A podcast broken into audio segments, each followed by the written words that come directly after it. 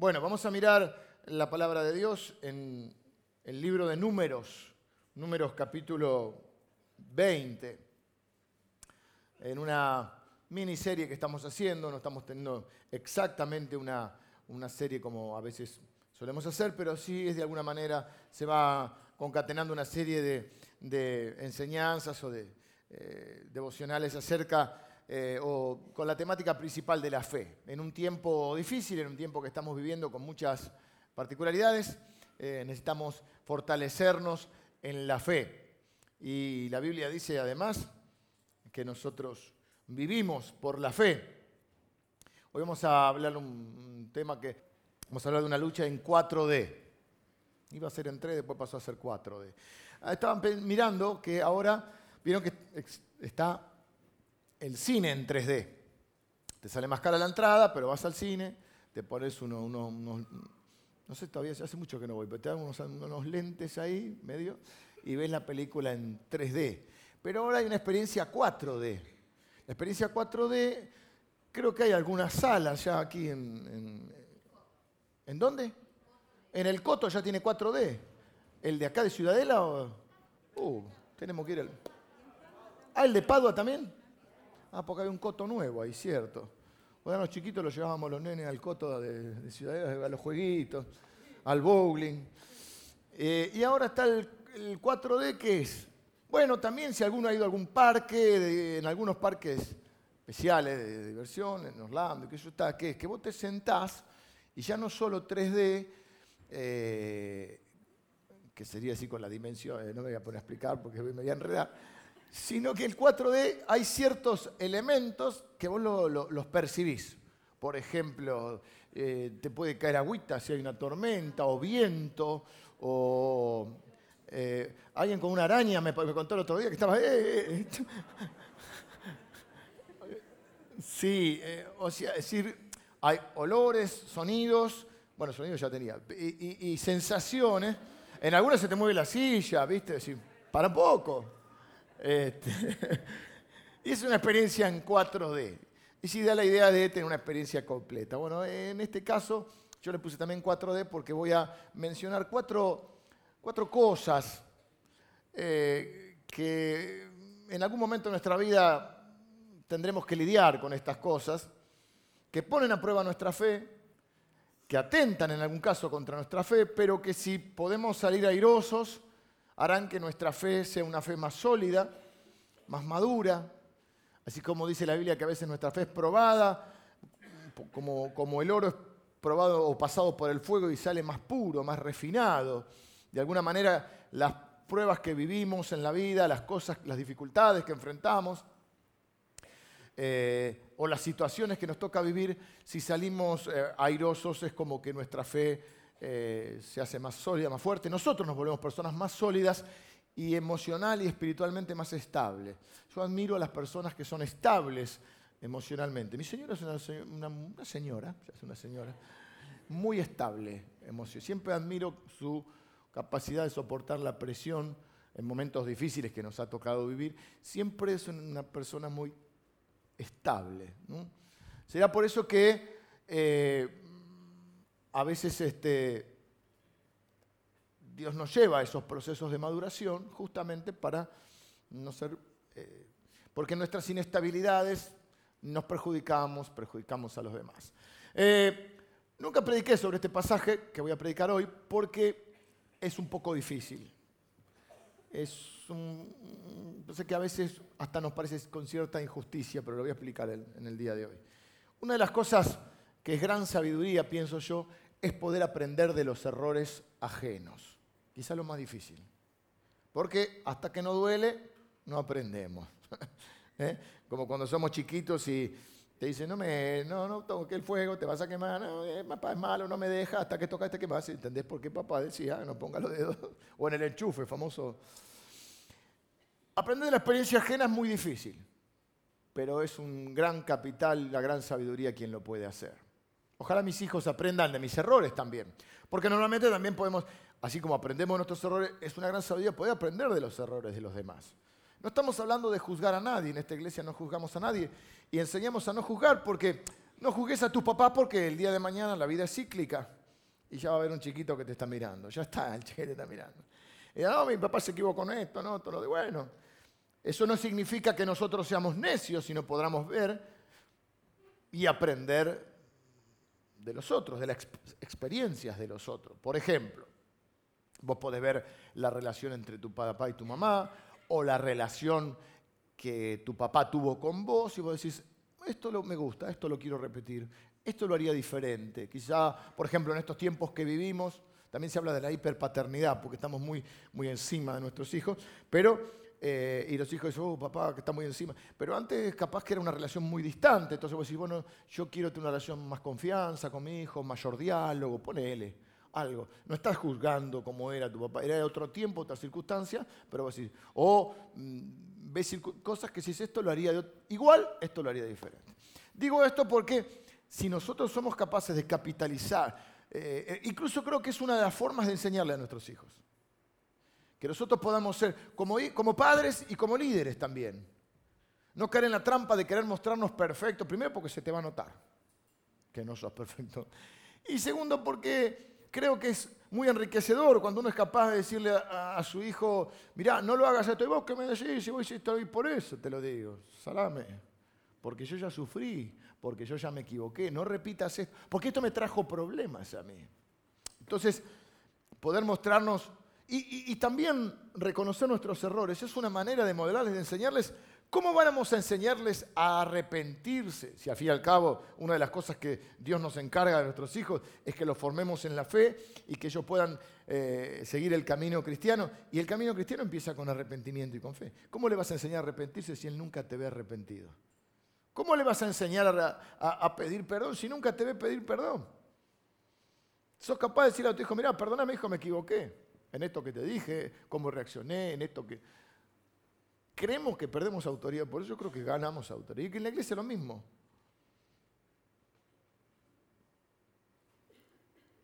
Si no somos esas personas que no conoce, puede hablar, no escucha, cree que siempre tiene razón. Y digo esto porque voy a tocar, vamos a aprender de un hombre al cual tenemos que admirar, mucho, porque es uno de los grandes líderes del Antiguo Testamento, nada más y nada menos que Moisés. Pero vamos, y lo voy a hacer con mucho cuidado, porque es un hombre que admiro mucho, pero sin embargo voy a hablar del error más grande de su vida. Y justamente es difícil este pasaje porque hasta en cierto, tómese bien lo que voy a decir, me parece que a primera instancia, si no profundizamos, me parece que Dios fue un poco duro con él. Moisés, para quienes no lo conocen, es, el, gran libertador del Antiguo Testamento, una especie de, San Martín de los israelitas. Aquel que los liberó luego de, un gran, de cientos de años de esclavitud. Moisés, habrán visto alguna película o algún dibujito. Moisés vivió 120 años en tres grandes bloques de 40. Sus primeros 40 años los vive como el príncipe de Egipto. Vive 40 años creyendo que era alguien que no era. Los segundos 40 años los vive en el desierto, como fugitivo, en un rapto de en lo que se podría creer que fue el error más grande de su vida, que no lo es, hubo otro peor.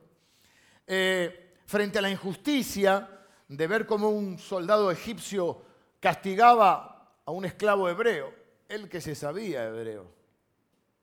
Viste como a veces sentí que no cuajase en ningún lado, ¿no?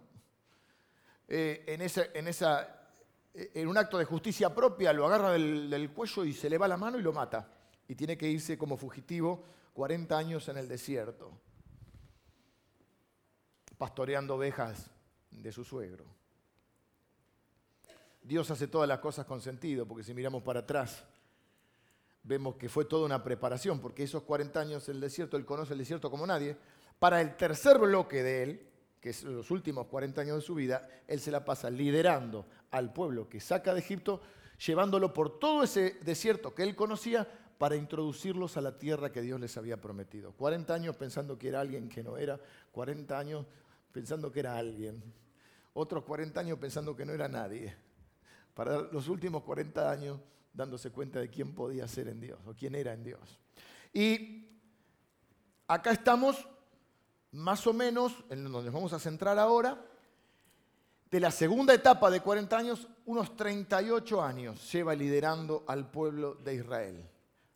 A punto, unos meses antes de entrar a la tierra prometida, a la cual él no va a entrar, por este error que es el más grande de su vida. Que no lo vamos a criticar, ya, ay, no tuvo fe. No, vamos a aprender de él y decir, ah, yo soy ese. Yo soy ese que lucha con las mismas cosas que luchó este hombre. Bueno, así que nos centramos entonces, estamos a meses de entrar a tierra prometida. Moisés debe tener a esta altura unos 78 años, que algunos de ustedes están muy bien para la edad, pero yo calculo que era otra, otra forma de, existencia.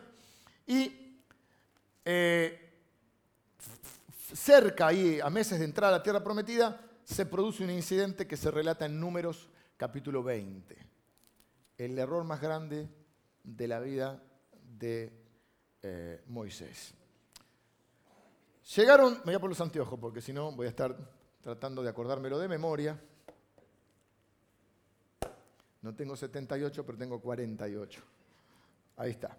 Dice, llegaron los hijos de Israel, toda la congregación al desierto de Sin, en el mes primero, y acampó el pueblo en Cádiz, y allí murió María y fue sepultada. María es la hermana de, Moisés. Tiene dos hermanos, Aarón y María. Quizá esto también influyó en su, en su estado de ánimo, en su reacción. A veces hay un montón de cosas que te pasan y vos parece que la vas piloteando hasta que explotas. Eh, por eso decíamos el domingo pasado, cuando tenemos quejas tenemos que expresarlas delante de Dios, porque si no la andamos expresando en otro lado. Y es mejor ir a resolver nuestros problemas en la presencia de Dios que andar resolviéndolos por ahí y metiendo la pata, ¿no? Que Dios sería un Dios que no pueda escuchar. Dice, y porque no había agua para la congregación, se juntaron contra Moisés y Aarón. Porque alguien tiene que tener la culpa.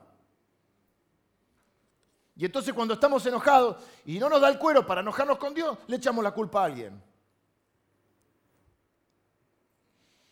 Y habló el pueblo contra Moisés diciendo, ojalá hubiéramos muerto cuando perecieron nuestros hermanos delante de Jehová ¿por qué hiciste venir la congregación de Jehová a este desierto para que muramos aquí nosotros y nuestras bestias? ¿Y por qué nos has hecho subir de Egipto para traernos este lugar? No en lugar de cementera, de higueras, de viñas, ni de granadas, ni aún de agua para beber. ¿Por qué nos trajiste hasta acá? La culpa es de Moisés. Ah, pero vos estuviste orando para pedir al libertador. ¿Por qué no te haces cargo de tus decisiones? Resulta que ahora la... Ah, me trajo acá. ¿Y por qué hiciste esto? Decía mi madre que está sentada acá. ¿Y por qué Carlito me dijo que.? Y si Carlito te dice que te tire del cuarto piso, te tiraba. Pero alguien tiene de la culpa. Y cuando no nos da el cuero para enojarnos con Dios, la culpa la tiene el pastor, la tiene mis padres, la tiene... alguien tiene que tener la culpa, mi jefe, mi esposa. Yo sería un fenómeno, pero la culpa es de los demás. Eh, y se fueron Moisés y Aarón delante de la congregación a la puerta del tabernáculo de reunión, de delante, o sea, se fueron de ahí, se postraron sobre sus rostros y la gloria de Jehová apareció sobre ellos, porque cuando uno se humilla bajo la poderosa mano de Dios, Dios responde. Y habló Jehová a Moisés diciendo, toma la vara. Los que les gusta marcar la Biblia, este es el versículo para marcar, porque están las instrucciones de Dios. Toma la vara y reúne la congregación, tú y Aarón tu hermano y hablada la peña, la peña es la roca. Cantábamos los más viejitos, Cristo es la peña de Oreb que está brotando. Era media, media judía la canción. Refresca todo tus... Hablada la peña a vista de ellos, que además vean que vos le hablás a la roca. Y ella dará su agua y le sacarás agua de la peña y darás de beber a la congregación y a sus bestias. Entonces Moisés tomó la vara de, delante de Jehová, como él le mandó, la vara con la que habría abierto el mar rojo, la vara que se transformaba en serpiente. Cuando él dudó y, le dijo a Dios, yo no soy, Dios le dijo, no, vos no sos, yo soy. Tira la, la, vara en el piso y tira la vara y se convierte en serpiente y la agarra de la cola y se vuelve a ser vara. La vara con la cual se presentó delante del faraón y le dijo, vengo de parte de Dios. Y tiró la vara y se hizo serpiente. Y los magos, porque el ocultismo existe, y los magos, si no, no veo nada, estoy así borroso. Y, los magos le dijeron, eso lo hace cualquiera. Y tiraron sus varas y también se hicieron serpientes. Pero la vara de Moisés, que era serpiente, se comió a todas las otras serpientes. Y Moisés dijo, ¿alguna otra cosita? ¿Tiene alguna otra vara por acá? La vara con la cual, cuando combatían contra una tribu que se llamaba los abalecitas, él levantaba su vara y el pueblo iba ganando. Y se le cansaba los brazos, bajaba los brazos y el pueblo perdía. La vara que la que él confiaba, la vara con la cual convirtió el agua en sangre como señal de que Dios estaba con él. Toma tu vara Eh, Moisés tomó la vara, como él le mandó, y reunieron Moisés y Aarón a la congregación delante de, la peña y le dijo, oíd ahora rebeldes. Estaba un poquito molesto Moisés. Ojo que Moisés dice que fue el hombre más manso de la tierra. Dios lo transformó, no era así. Había agarrado a un hombre del, cuello y lo había matado. Y ahí está la gloria de Dios, no que vos seas manso o que tengas cierta virtud. La gloria de Dios se manifiesta en nuestras debilidades. Cuando, cuando pues, bueno, yo lo conozco, como dice, no es manso, pero Dios lo transformó y ahora es el hombre más manso de la tierra. Por eso Dios dice que Dios eligió lo necio y lo vil. Dios no nos elige por nuestras virtudes, nos elige para gloriarse en nuestras insuficiencias. Y entonces eh, reunió toda la congregación y le dijo, os hemos de salir, de hacer salir agua de esta peña. Tenemos que darle agua también de la peña. Nada es suficiente. Entonces alzó Moisés su mano y golpeó la peña con su vara dos veces, y salieron muchas aguas y bebió la congregación y sus bestias. Y Jehová dijo a Moisés y a Aarón, por cuanto no creísteis en mí para santificarme delante de los hijos de Israel, por tanto no meteréis esta congregación en la tierra que les he dado. Estas son las aguas de la rencilla, o las aguas de Meribá. Eh, eh, por las cuales contendieron, o sea, pelearon los hijos de Israel con Jehová, y él se santificó en ellos. Así que versículo del 1 al 5, Israel se queja. En el 6 Moisés y Aarón se postran delante de Dios y Dios se manifiesta, porque Dios se manifiesta en los humildes, en los que se eh, reconocen su necesidad de Dios. No fueron a, echar la culpa a Moisés, ay, usted que me dijeron, no, a pesar de lo que estaban diciendo él, ellos fueron a hablar con Dios. Moisés tomó la vara y le dijo, escuchen, rebeldes, ¿Acaso tenemos que sacarles agua también? Nunca es suficiente para ustedes. Los he traído por este desierto durante 38 años. Pero parece que nada es suficiente. ¿Nunca te dijo también tu mamá? ¿O vos no le dijiste a tu hijo? Nunca es suficiente, querido. Te compré el juguete, te llevé al cine, el pochoclo y ahora estás llorando porque querés el chupetín. Nunca es suficiente. Algunos se ríen, tienen hijos. Hay personas que nunca, nadie está a, su nivel de demanda, a su estándar. En la iglesia hay gente que te van a decir, nunca es suficiente, querido. Nunca te llamaron lo suficiente, nunca te atendieron lo suficiente, nunca te visitaron. Hay gente que un día, un filósofo y panadero, en una conversación, no sé, hace muchos años, pero me acuerdo de esto porque me quedó grabado. Él me dijo, no, y yo le digo, y bueno, no sé quién se había ofendido. Y a veces como decía mi papá, a veces hace 99 por alguien, no hace 100 y se enojan. Y el filósofo me dijo, a veces, pastor, hace 110 y tampoco es suficiente. Fue una revelación en medio de los bizcochitos de grasa. Yo si fuera panadero pesaría 200 kilos. Me gusta todo eso, todo, los libritos, los cositos. Los... Y parece que Moisés le dice, hace 38 años que estoy con ustedes. Los he llevado, los fui a buscar a Egipto, los llevé, me banqué toda. Pero ahora porque no hay agua, eh, soy yo, soy yo la mala persona. Nos sacaste de acá, nos trajiste acá. Hay que tener cuidado con lo que uno dice. ¿eh? En los momentos más difíciles, hay que tener cuidado. En el versículo 11 Moisés decide hacer algo que Dios no le dijo que hiciera. Golpea la roca dos veces y el agua brota. Porque Dios siempre nos respalda. Increíble. Después arregla con Moisés. Y es una buena enseñanza para un líder o para un papá. Se lo respalda siempre, aunque después haya que ajustar cuentas. Los tenemos que respaldar a, nuestra gente, aunque se equivoquen.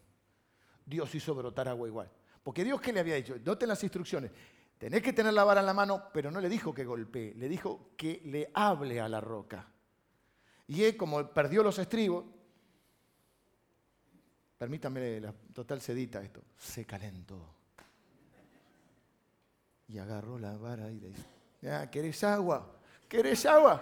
Pablito, ¿querés agua? ¡Pum! Dos veces. Y el agua brotó porque Dios lo respaldó, pero después le dijo, no me santificaste. No vas a entrar a la tierra prometida. Mira si es el error más grande de su vida. Pero vamos a aprender de él.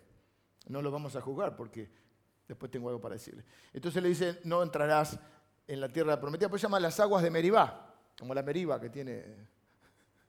Se van a acordar por el agua de Meribá.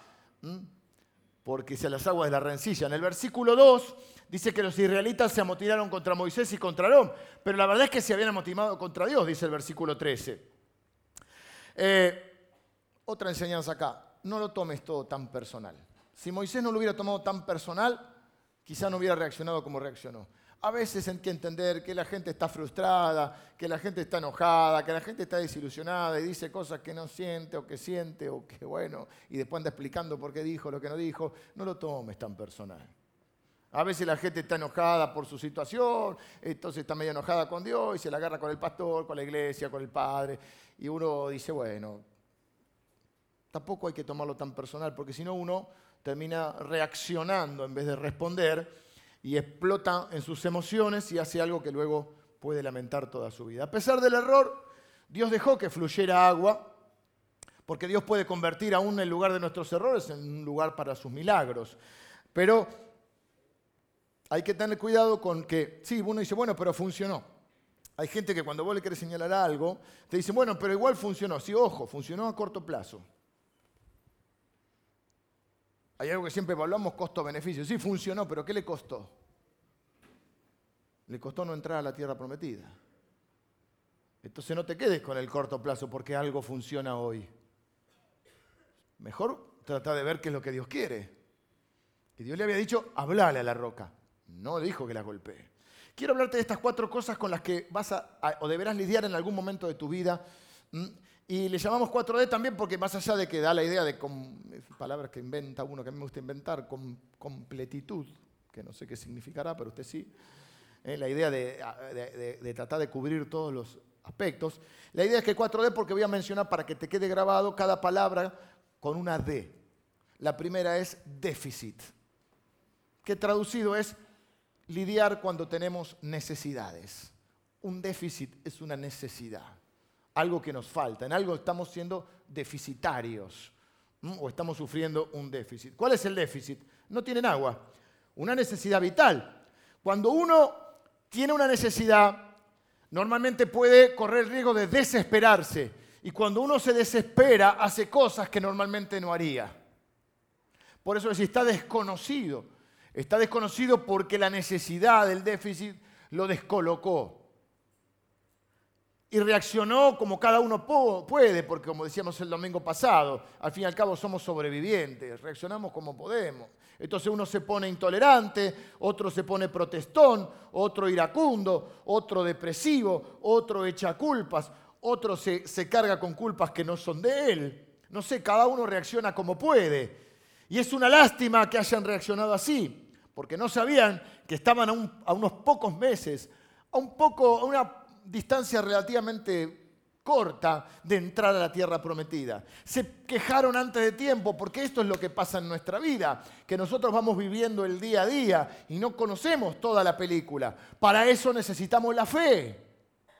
Porque si yo supiera todo lo que va a ocurrir en mi vida, no necesito la fe.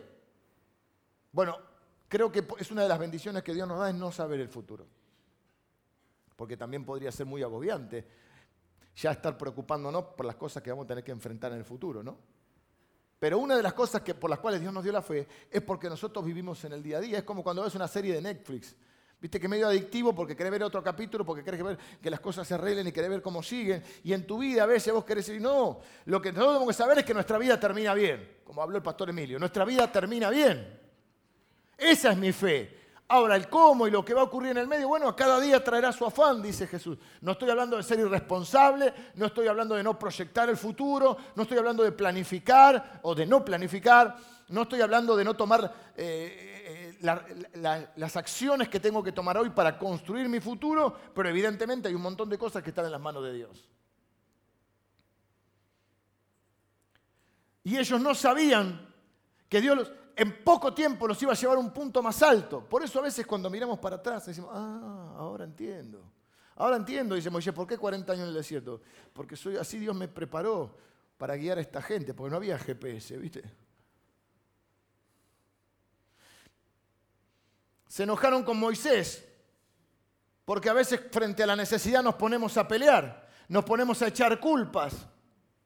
El enemigo nos pone a pelear, a veces en los casamientos le decimos a la gente, y cuando vengan los tiempos difíciles, enfréntenlos juntos, pero que los problemas no los enfrenten, porque a veces los problemas, dice, el problema trajo una crisis, no, el problema lo que hizo es revelar lo que había, el tipo de relación que había.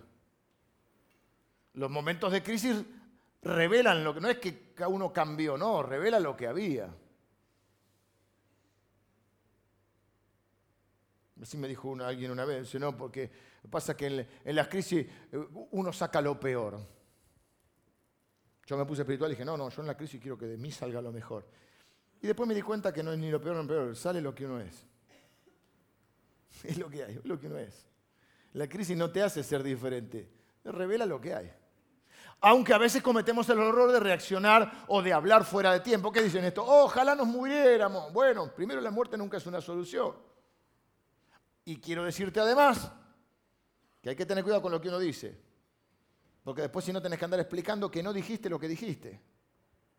Y dice la, la Biblia que hay personas que su boca o su lengua, no sé cómo dice, es como una espada, pero no la espada de la palabra de Dios.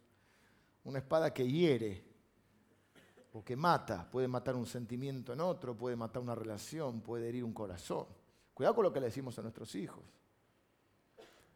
Dice más, la lengua de los sabios es medicina. Y hay gente que a veces hablas y decís, oh, qué bien que me hizo. Dice la Biblia también en un salmo que el Señor envió su palabra y lo sanó. La palabra de Dios te sana. Cuando alguien te, te sana con su palabra y vos decís qué bien me hizo, y como dice el hermano Estamatea, hay gente que es tóxica. Terminás de hablar y dices, ¿qué pasó? Me encontré con Carlito. Y la próxima vez lo ve a Carleto y si cruza la calle, porque su lengua daña. Y en los momentos de crisis hay que saber cuándo hablar y cuándo callar. La sabiduría de Dios quizás sepa, sea, consista en saber cuándo hablar y cuándo hay que callar. Job en un momento de, de, crisis de su vida, Job es un hombre que le pasó de todo, tenía todo, le pasó de todo y después tuvo más. Y en el momento dice, bueno, en un momento dice, mi mano pondré sobre mi boca, no voy a hablar más porque hablaba lo que no entendía. ¿Y por qué la sabiduría está ahí? Porque la sabiduría está en saber o en confiar que Dios tiene la última palabra. Y las cosas no terminan hasta que Dios dice que terminan. Se enojaron con Moisés. Y en vez de enfocarse en los propósitos de Dios, peleamos, peleamos, reclamamos. Las iglesias a veces en vez de enfocarnos en las cosas de Dios, Peleamos por una tradición, por una ropa, por una creencia. Esa es la estrategia del enemigo, pero es de manual. Cuando una iglesia está creciendo, cuando una iglesia está... Eh, por eso hay que ser muy cuidadosos de la unidad y de lo que cada uno de nosotros, de lo que dice, y si nuestras palabras y nuestras acciones edifican o destruyen, construyen o destruyen. Porque es de manual, cada vez que una iglesia está creciendo, enfocada en los propósitos de Dios, viene alguna cosita y empezamos a pelearnos entre nosotros. A veces escucho que se dicen cosas en nuestra iglesia, a veces. Pensé que tenías un bebé ahí, tienes un, un muñeco ahí, digo, se va a caer el bebé. Me asusté. Lo tiene ahí en la pierna, digo, se va a caer el nene ese. Agarren ese nene.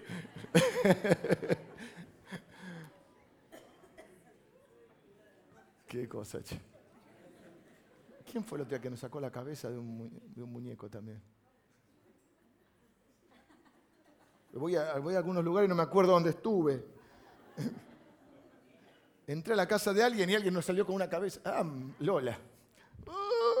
la cabeza. Eh, ¿Dónde estamos? En la iglesia. A veces escucho alguna cosita que dicen de la iglesia y hay alguna, alguna gente que habla sin saber. Y yo digo, no me voy a pelear con mi hermano. No, no me voy a pelear, y menos con mis hermanos. Si voy a pelear, voy a pelear por las cosas del reino de Dios. No me voy a desenfocar. Tengo que hacer lo que Dios, lo que creo honestamente que Dios quiera que, que haga. Pero cuando no hay agua, cuando hay déficit, cuando hay problemas, cuando hay una necesidad, empezamos a reaccionar en lugar de responder. Nos concentramos en lo que nos falta y no vemos todo lo que Dios ha hecho y lo que Dios nos ha dado. Nos quejamos de Dios o nos quejamos de alguien, olvidando lo que Dios o lo que algunas personas han hecho. 38 años este hombre dejando su vida por esta gente, pero ahora como no hay agua, resulta que es mal líder. La segunda cosa con la que vamos a tener que lidiar en nuestra vida es la decepción. Porque si hay algo que reina en el, clima de esta, de, esta, de esta historia, de esta situación que estamos viendo, hay un clima de decepción. Es decir, cuando tu realidad no condice o no se corresponde con tus expectativas previas. Los israelitas están decepcionados. Llegaron a este punto y no tienen agua. Los Moisés, Moisés está un poco decepcionado también. Creo que está un poco frustrado.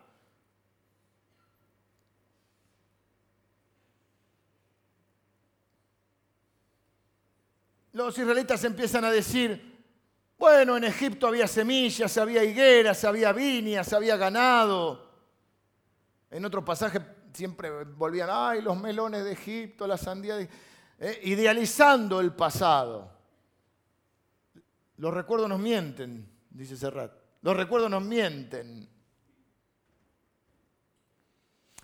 Y si usted mira la historia del pueblo de Israel, en gran parte es una figura de la vida cristiana. ¿no? Egipto es la esclavitud hasta que viene el libertador o hasta que Dios nos libera por medio de Moisés.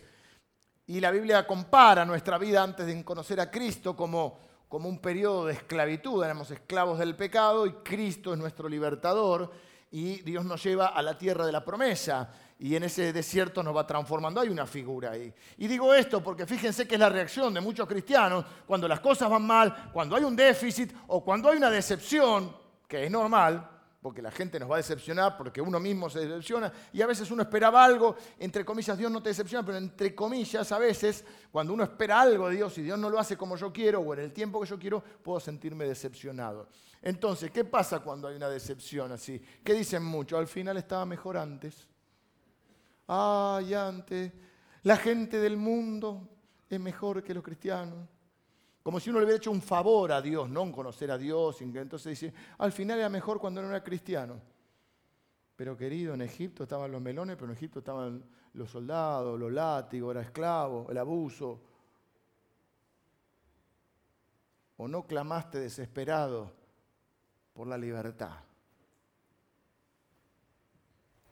Pero decimos cosas que a veces no es que no las, no sé si las sentimos o no las sentimos, pero decimos cosas que no deberíamos. La frustración opera cuando nuestras experiencias son distintas a nuestras expectativas frente a una situación a una, o a una persona. Sabiendo esto, una de las cosas que uno puede hacer es crucificar las expectativas con respecto a las personas.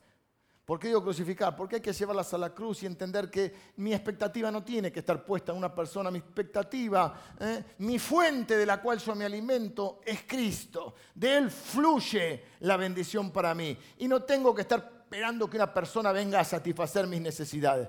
Y en cuanto a las situaciones, confiar en que Dios siempre tiene la última palabra. Vuelvo a la historia podemos ver que Moisés también está molesto. Está decepcionado con el pueblo que no valora lo que le hizo. Está eh, quizás tampoco también pueda estar molesto con Dios, porque Dios no se molesta como Él se molesta con el pueblo, y puede sentirse que Dios no lo está entendiendo a Él, y también puede estar frustrado con Él mismo, porque al fin y al cabo Él sabe que es el líder, y Él sabe que es su responsabilidad, y quizás está luchando con esa propia frustración de sentir que decepcionás a alguien y no queremos decepcionar a la gente porque queremos que nos quieran, queremos que nos acepten. ¿Nunca sentiste miedo de decepcionar a Dios o decepcionar a alguien? Es esa persona que dice, bueno, yo quería ser médico, pero, pero terminé siendo este, Arquitecto porque mi papá quería ser arquitecto y no pudo. Bueno, que tu papá viva su vida, querido. Y vos te que la tuya. O, bueno, cuando mi hijo era chico, jugaba a la pelota, jugaba al fútbol. Todos los, la gente de bien jugamos al fútbol. Y, y, todo la gente, digo todo el mundo y mi mamá me va a corregir, no todo el mundo, pero la gente de bien sí. ¿Qué partido nos vimos el otro día? Ese día tengo que hacer una predica, yo solito ahí estaba, con mi amigo Guillermo. Eh, los papás y las mamás. ¿eh? El pibe tiene siete años, ¿viste? Y los papás creen que, cada papá cree que su hijo es Messi. Algunos se quieren salvar. Y entonces gritan e insultan al referee y al pibe. Déjalo ser. Let it be. Déjalo. No, no, porque le tenés que... Y claro, con una cerveza en la mano y una panza así es fácil decir lo que tiene que hacer el otro. Pero entonces le dice al pibe, ahora tenés que parar de pecho, ¿eh? pisarla, hacer una rabona y tirar... Tiene siete años. Queremos hacer, queremos que, volcamos, así en, eh, en, mil cosas, volcamos nuestra frustración. Una cosa es querer lo mejor para ellos, pero y guiarlo, otra cosa es querer vivir la vida de ellos, ¿no? Y a veces sentimos que decepcionamos a alguien, ¿no? Y quizá él estaba luchando con su propia frustración. Fue alguna de estas cosas fue la razón que él hizo algo que no tenía que hacer. Yo creo que también, aunque él parece, eh, eh, en un momento hay, cosas que parecen humildes, lo que no lo son. Es cuando nosotros decimos, por ejemplo, bueno, Moisés, en el llamado de Dios a Moisés, Éxodo capítulo 3 y 4, eh, él dice, Señor, yo no soy, ¿No te das cuenta que soy tartamudo? Le dice en un momento. Envía a otro. Yo no puedo, yo no soy. Y en realidad, si bien es humildad, por otro lado, también es, una, es un orgullo porque es estar eh, dependiendo de tus condiciones. Quiere decir que si hablaras bien, podrías. Y la realidad es que ninguno puede eh, sin el Señor. Por eso voy a la tercera palabra con la cual vamos a, a lidiar en nuestra vida. Y es la dependencia. A veces nuestra confianza está puesta, o nuestra expectativa está puesta en otra cosa y después nos volvemos dependientes de algo o de alguien. Me hice esta pregunta. Si Dios quería que Moisés le hablara a la roca, ¿para qué le dice que tome la vara en la mano? Si Dios quería que Moisés le hablara, de hecho le dice, hablare a la roca, ¿para qué le pide que tome la vara en la mano. ¿Qué sentido tiene? ¿No sería más lógico que le diga, agarra la vara, la vara con que abriste el mar rojo, la vara que se convierte en serpiente, la vara que convierte el agua en, sangre, la vara que derrota a los amalecitas? Claro, pues no es la vara, soy yo, le dice. Y yo creo que esto es lo que le quiere enseñar en esta nueva etapa que ellos están por empezar. Les quiere enseñar que no tienen que depender de algo o de alguien, ni de una vara, ni de sus capacidades personales. No es si hablas bien o no hablas bien, Moisés, sino directamente de Dios. Moisés, ¿en quién confías? ¿En la vara o en la, roca que es Cristo? ¿O en mí? Dice Dios. En otras palabras, yo creo que Dios le pide a Moisés que tenga la vara en la mano, pero que no la use. Tenga la fe suficiente para hacer lo que Dios le dice que haga. Lamentablemente Moisés deja crecer su frustración y reacciona de una manera equivocada. Tengo que apurar un poquito, pero ya estamos. Primera Corintios 10. Dice que esto que, pasó en Israel, Dios lo, permitió y lo hizo, lo, relata la Biblia como un ejemplo para nosotros. Dice, poco los Dice, porque no quiero hermanos que ignoréis que nuestros padres todos estuvieron bajo la nube y todos pasaron el mar. Y fíjense en la figura de, de la vida cristiana, porque dice, y todos en Moisés fueron bautizados en la nube y el mar, y todos comieron el mismo alimento espiritual, y todos, todos bebieron la misma bebida espiritual, porque bebían de la roca espiritual que los seguía, y la roca era Cristo. Pero de los más de ellos no se agradó Dios, por lo cual quedaron postrados en el desierto. Mas estas cosas sucedieron, fíjense que abajo en mi Biblia eh, dice, eh, da citas de Éxodo y de números, ¿no? Que son donde están estos relatos que estamos hablando. Dice, mas estas cosas sucedieron como ejemplos para nosotros, para que no codiciemos cosas malas como ellos codiciaron, ni sean idólatras, ni confíen en cosas que no tienen que confiar. Dice Pablo que esto sucedió como ejemplo para nosotros y que la roca espiritual de nuestra vida es Cristo, de la cual bebemos. Él es la fuente de nuestra vida. Y en nuestra vida diaria, en nuestros esfuerzos por confiar en Dios, creo que esto es lo que nos quiere enseñar el Señor. ¿En quién vas a confiar? ¿En la vara o en la roca? ¿En Cristo o en cualquier otra cosa? Y paso a mi cuarta cosa que creo que tenemos que enfrentar. Ahí están las dependencias. Él dependía de la vara. Él estaba seguro en la vara. No sabía hablar, no tenía otras capacidades con las cuales él confiara. No estaba tranquilo como él como líder, pero estaba tranquilo con la vara. Antiguamente la gente tenía, yo creo que en una buena intención, pero quizá un poquito erróneo, iban a algún lugar que les daba miedo y se agarraban la Biblia, ¿viste? Como si la Biblia fuera un talismán, ¿viste? este, como San Roque, San Roque, que este perro no me toque. Con la Biblia, hoy con la Biblia, ¿viste? No es, es, la palabra de Dios, pero no es el libro lo que tiene la... Eh, nuestra cuarta cosa que lidiamos en nuestra fe es con nuestras deficiencias.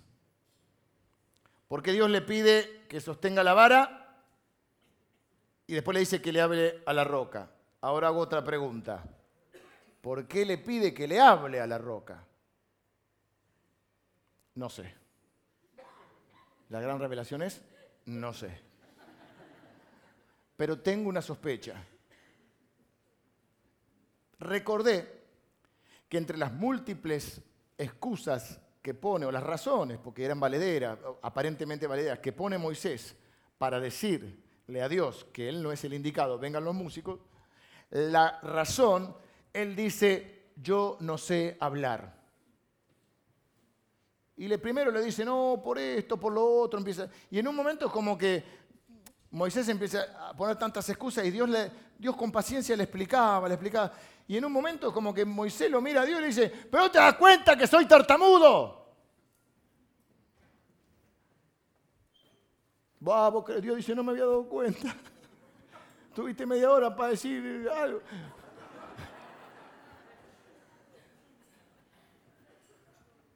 a veces tengo la duda si se llamaba Aarón o Aarón. Y él le decía Aarón. Chiste fácil, pero suma. Eh, Ay, Dios dice, no me di cuenta. ¿Vos te creías a sorprender con tus deficiencias a Dios? ¿No será que Moisés sigue cargando con la idea de que él no es un buen líder porque no puede hablar bien? ¿No será que él, aparente humildad, no digo que no lo sea, pero puede dar a confusión, o se nos puede mezclar.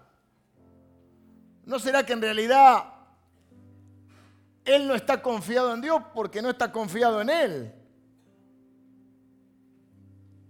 ¿Qué quiere decir? Que si Él hablara bien, entonces Dios sí lo podía usar.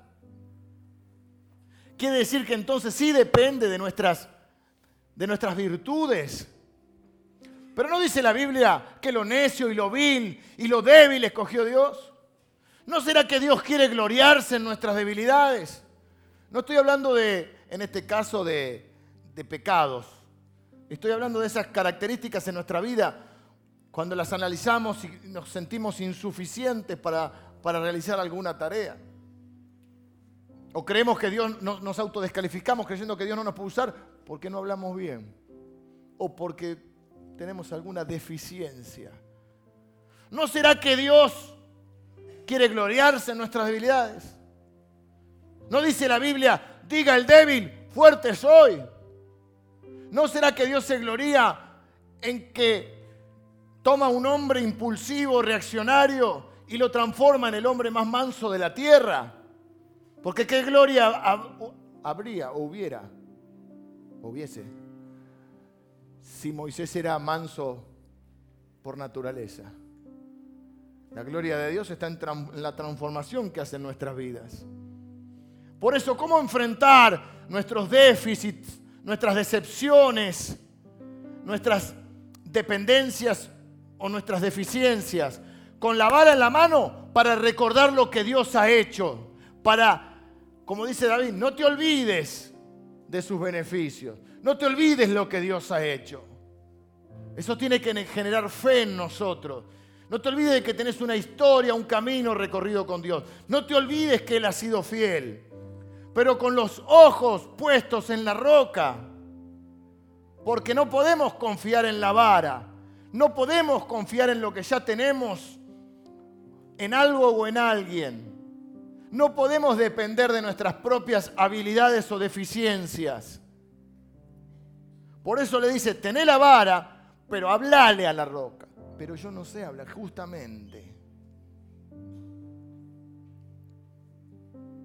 Y dice Corintio, esto, esto es un ejemplo para nosotros, para que aprendamos que nosotros tenemos que estar parados sobre la roca que es Cristo. Beber, Él es la fuente. Todo lo que necesitamos, dice la Biblia, para la vida y para la piedad. O sea, hace como una marca ahí entre eh, lo material y lo espiritual. Todo lo que necesitamos para la vida y para la piedad nos ha sido dado, dice, por su divino poder. El apóstol Pedro dice esto. Mediante preciosas y grandísimas promesas. Todo lo que vos necesitas para tu vida, Dios lo dio mediante promesas. Pero necesitamos la fe, porque dice la Biblia que las promesas se heredan por la fe y por la perseverancia. A su tiempo. Por eso no hay que hablar antes de tiempo. Aunque haya una necesidad, aunque haya una decepción. Mucho menos si estamos dependiendo de otra cosa y mucho menos aunque haya una deficiencia. Y entonces me, empecé a mirar el llamado que Dios le hace a Moisés y, y, que a veces vuelve 20 veces y, Dios te vuelve a hablar de, una manera, ¿no? Y me di cuenta de esto. Escucha, escucha. Cada vez que Moisés dice, yo no soy, Dios dice, yo soy. Cada vez que Moisés dice, yo no soy, Dios dice, yo soy. Claro, papá. Ya sé que vos no sos, yo soy. Diga el débil, fuerte soy, porque no se trata de tus habilidades, ni de tus recursos, ni de tus expectativas. Se trata de Cristo en vos. Se trata de la roca de la cual vas a beber. ¿Dónde está tu confianza? ¿Dónde está tu fe? O en mejor, ¿en dónde está puesta tu fe? Porque vas a tener que lidiar con necesidades a lo largo de la vida, con déficits. Vas a tener que lidiar con decepciones. Muchas veces las cosas no van a salir como vos esperabas. Pues dice, hablale a la roca, no la golpees. Hablale a Cristo, no lo golpees. No le reclames. Hablale.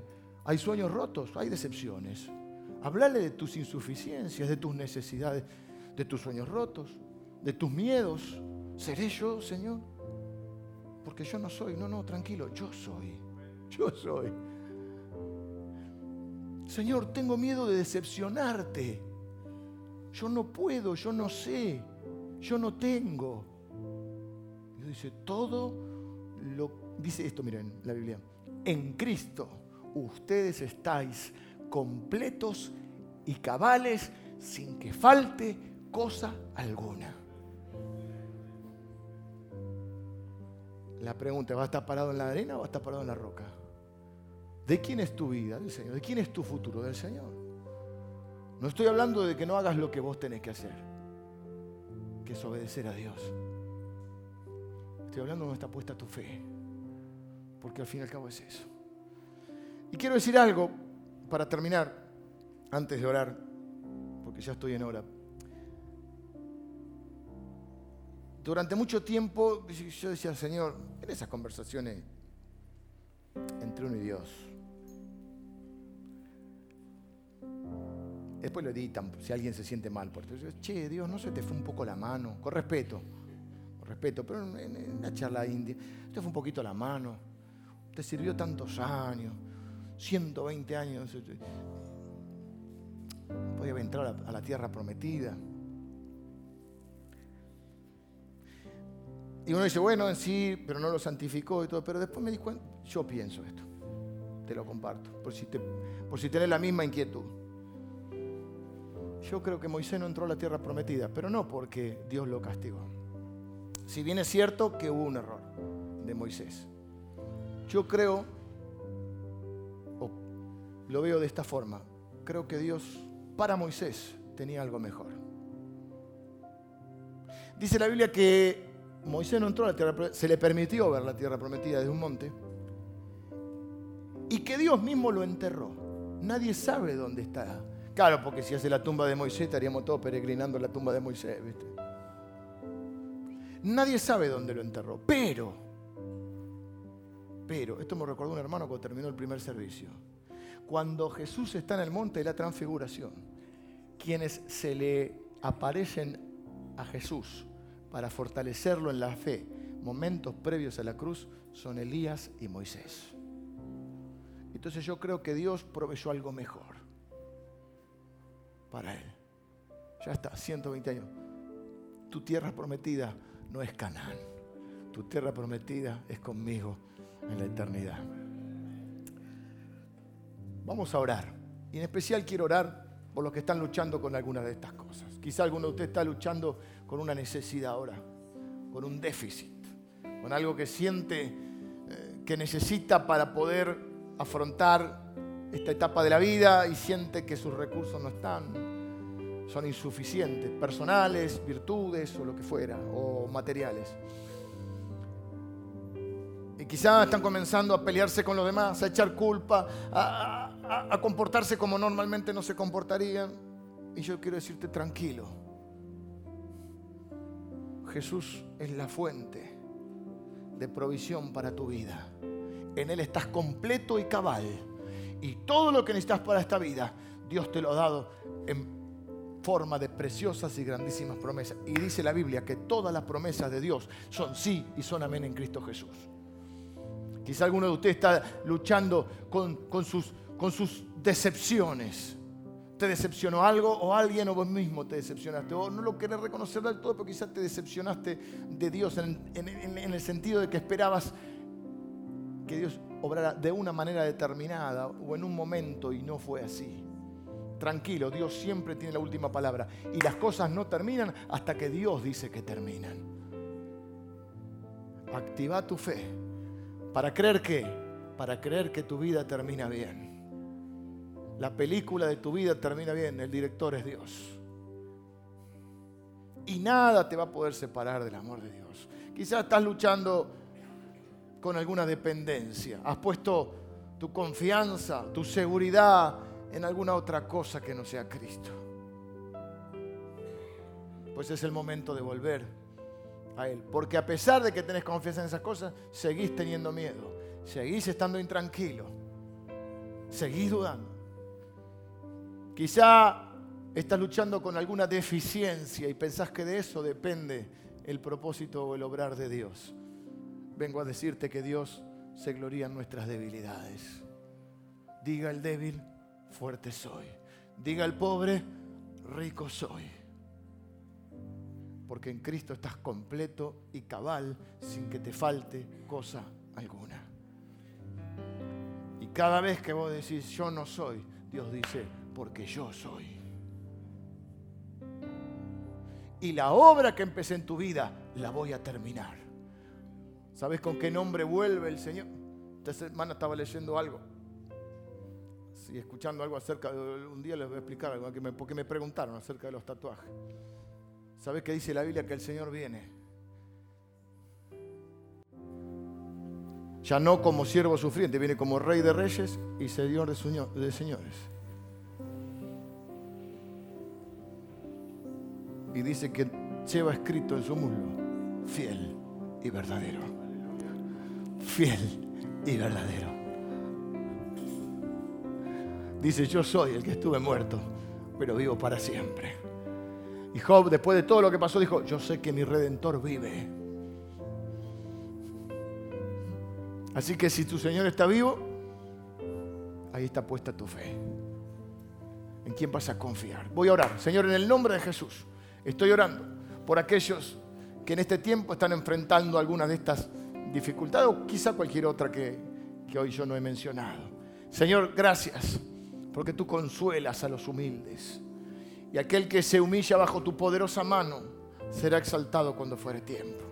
Gracias Señor porque tu palabra es verdad. Gracias por todas y cada una de las preciosas y grandísimas promesas con las cuales nos has bendecido. Gracias Señor porque esas promesas están garantizadas por el Señor Jesucristo, en el nombre del cual oramos, en el nombre de Jesús. Señor, oro por aquellos que están decepcionados, por los que están en necesidad, por los que están eh, asustados, atemorizados, aquellos que se sienten en eh, que, sus imposibilidades personales no les permitirán salir adelante. Yo quiero proclamar, Señor, que tú eres la roca de la cual bebemos. Tú eres la fuente de nuestra vida. Tú eres la fortaleza de nuestra vida. Por eso, aunque a veces nos sentimos débiles, decimos fuerte soy en Cristo Jesús. Y aunque a veces pareciera que nos faltan cosas, decimos rico soy en Cristo Jesús. Porque tu palabra dice, Señor, que nada falta a los que le temen. Señor, bendigo a cada uno de mis hermanos. Echamos toda nuestra ansiedad sobre ti, sabiendo que tú tienes cuidado de nosotros. Y los bendigo en tu nombre, Jesús. Amén.